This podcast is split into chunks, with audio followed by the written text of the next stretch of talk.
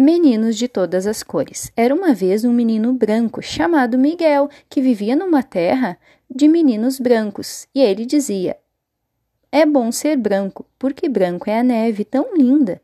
Mas um dia o menino fez uma grande viagem.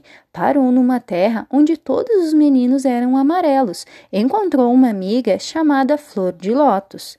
E como todos os meninos diziam, é bom ser amarelo, porque amarelo é o sol.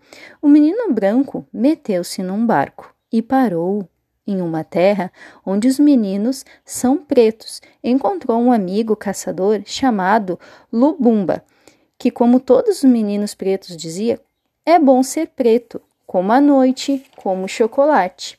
O menino branco entrou depois num avião que só parou numa terra onde todos os meninos são vermelhos. Escolheu para brincar com um, um índio, um menino chamado Pena de Águia. O menino vermelho dizia: É bom ser vermelho, da cor das fogueiras. O menino branco correu um mundo e parou numa terra onde todos os meninos são castanhos. Aí fazia corridas de camelo, como um menino chamado Ali Babá, que dizia: É bom ser castanhos, como a terra, do chão. Quando o menino voltou para a terra dos meninos brancos, dizia: É bom ser branco como açúcar, amarelo como o sol, preto como as estradas, vermelho como as fogueiras, castanhos da cor de chocolate.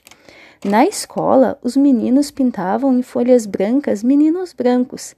Ele fazia grandes rodas com os meninos sorridentes de todas as cores.